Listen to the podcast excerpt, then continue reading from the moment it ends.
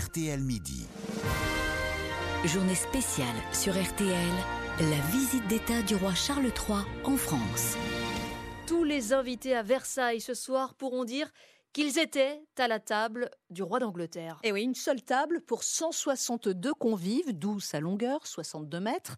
Charles et Camilla arrivent à Paris en début d'après-midi avec un programme chargé, millimétré.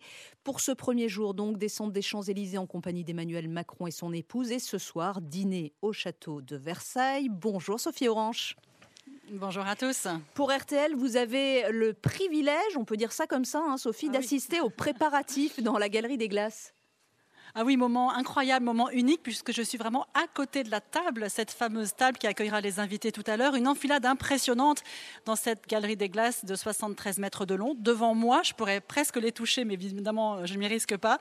Devant moi, donc, les assiettes de la manufacture de Sèvres, le service aux oiseaux qui date de 1758, magnifiquement peint et doré à la main. Des assiettes espacées de 48 cm tout a été mesuré au millimètre ce matin.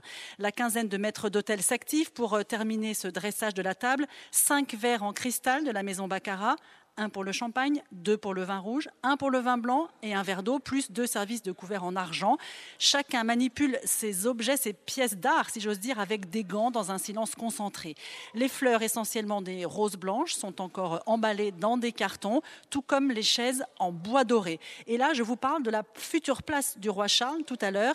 Il sera à côté de sa femme, bien évidemment, du président Macron et de la reine Camilla. Tous les quatre seront assis dos au miroir avec une vue imprenable sur le Grand Canal. C'est toujours très impressionnant. Encore quelques heures donc de préparatifs. Nous visons l'excellence, me disait à l'instant hors micro l'un des cinq maîtres argentiers. Sophie Orange en direct du château de Versailles pour RTL.